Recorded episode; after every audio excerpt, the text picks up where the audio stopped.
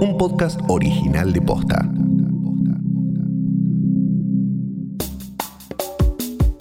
Hay buenas noticias en relación a la vacuna.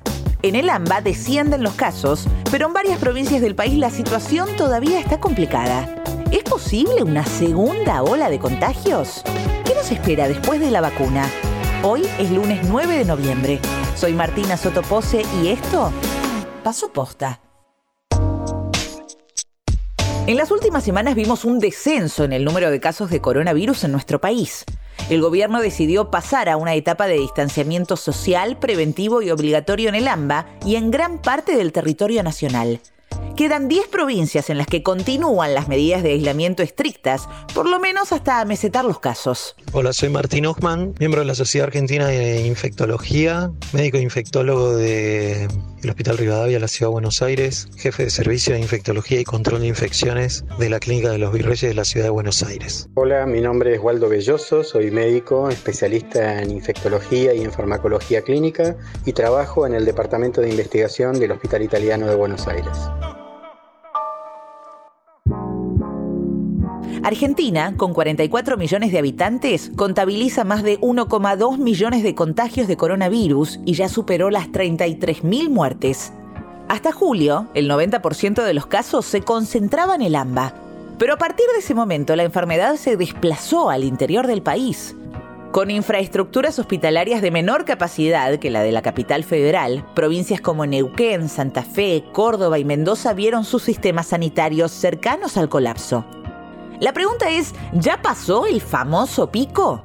¿Por qué están bajando los casos? Claramente la situación de la primera ola está empezando a ceder, como ya sucedió con el ingreso del virus. Se da primero en la capital, después en el AMBA, después irá bajando en provincia. Hay algunas, hay ya provincias del interior en donde está empezando a bajar la cantidad de contagios, eso es evidente. Hay un trabajo de cero prevalencia de Cava reciente que habla del 14% de personas que tuvieron contacto con el virus y probablemente el AMBA eso sea similar. Eso es uno de los de las causas por las cuales esto puede estar pasando. También la gente ya tiene incorporada alguno, alguna de las medidas de, de prevención. El Ministerio de Salud, junto a la Dirección General de Estadística y Censos de la Ciudad de Buenos Aires, realizó una encuesta para ver cuántos porteños tienen anticuerpos, es decir, cuántos porteños ya transitaron el virus desde que empezó la pandemia.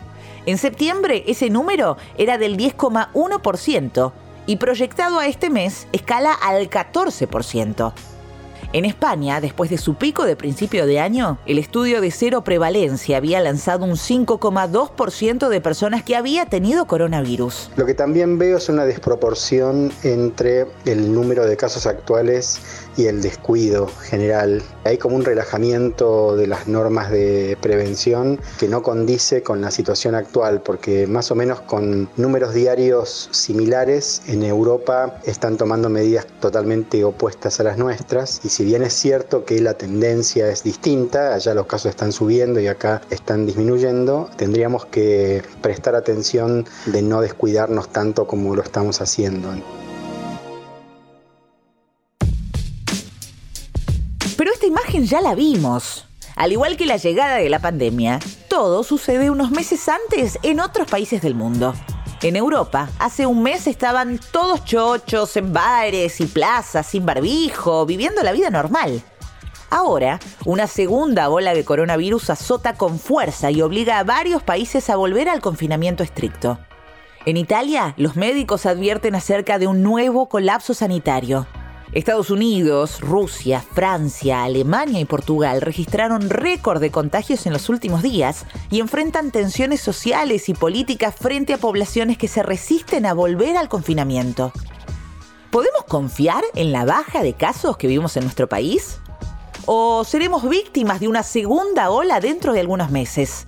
Sí, hay chances de una segunda ola como está pasando en Europa. En realidad yo, yo, diría más que no hay motivos para pensar que no va a pasar. Depende muchísimo de la responsabilidad individual y de lo que haga cada uno. El riesgo de que ahora en el verano la situación se relaje cada vez más, que sea cada vez más difícil mantener la distancia, que las medidas de higiene no se respeten mucho y que la ventilación sea inadecuada es lo que puede hacer producir esta segunda ola la potencial segunda ola, que vendría cuando empiece de nuevamente el frío, cuando empiece el otoño, nos encontraría con un porcentaje mínimo de personas vacunadas, si es que tenemos acceso a la vacuna y, y tenemos alguna vacuna realmente útil. Entonces, aún en el mejor de los escenarios, para cuando empiece el otoño, tendríamos un porcentaje muy pequeño de la población vacunada, con lo cual es muy poco probable que podamos evitar una segunda ola, teniendo en cuenta lo que ha pasado ahora en países de Europa. Con esto lo que quiero decir es que independientemente de que exista ya un inicio de campañas de vacunación, tenemos que sí o sí mantener las medidas de protección comunitarias. lo que se observa en otros países. Siempre tenemos la ventaja de estar mirando lo que pasó en otros lugares. acá llegó la pandemia en forma tardía con respecto a Asia y a Europa. En este momento, ¿qué es lo que podríamos hacer para mm, evitar una segunda ola que no hicieron en otros lados? Y otra de las cosas que se están aprendiendo con el tiempo, muy interesante, es esto, que es qué medidas realmente epidemiológicas sirven para evaluar conductas. Creo que lo que tenemos que, saber es cómo las medidas que se tomaron tuvieron real impacto en eh, la contención de la pandemia. En los últimos meses aprendimos algunas cosas sobre cómo prevenir la expansión del virus.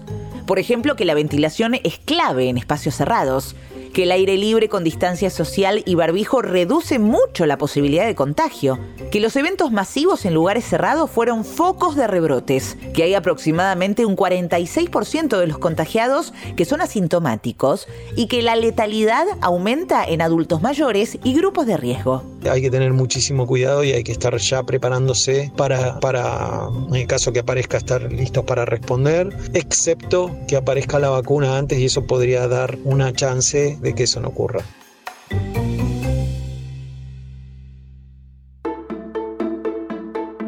Y eso nos hace pensar en nuestra otra gran esperanza, la vacuna. El gobierno nacional se aseguró 25 millones de dosis de la vacuna rusa, la Sputnik 5, que llegaría en diciembre. 700.000 dosis de la vacuna de Pfizer para fin de año y 22 millones de dosis de la vacuna de Oxford AstraZeneca para el primer semestre de 2021. A mí me parece que la estrategia que se ha tomado de ir a buscar acuerdos con distintos proveedores de todas las vacunas que están en fase 3 de desarrollo, de vacunas específicas, me parece excelente, me parece que es la mejor postura eh, y lo que da más ventajas para el futuro. Lo que no me parece es que uno deba implementar ya este tipo de campañas, con lo cual yo no percibo que haya ninguna posibilidad seria de, empezar una campaña de vacunación ahora en diciembre, que es dentro de 15 días. De hecho, las propias autoridades de salud dijeron que la vacunación se prevé una vez que estén completados los, los datos de la fase 3. Las tres vacunas se encuentran en fase 3, es decir, se aplican dosis a grupos de miles de personas para descartar efectos secundarios o adversos. Su llegada al país depende de que se apruebe su uso al terminar las pruebas. Hoy nos enteramos que la vacuna de Pfizer demostró un 90% de efectividad en su última etapa de pruebas.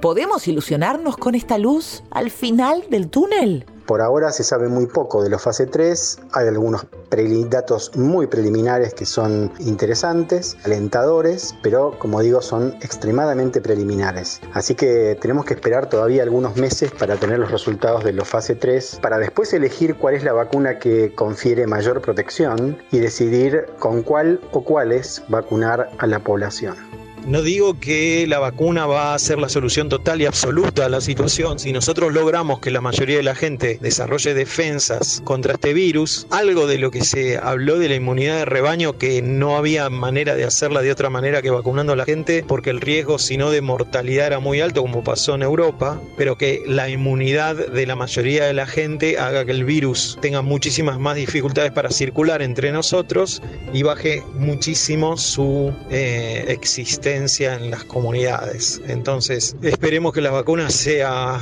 eh, el punto de inflexión en esto y que podamos volver de a poco a la vida que conocíamos antes con algunas cosas que eh, hayamos aprendido en el camino.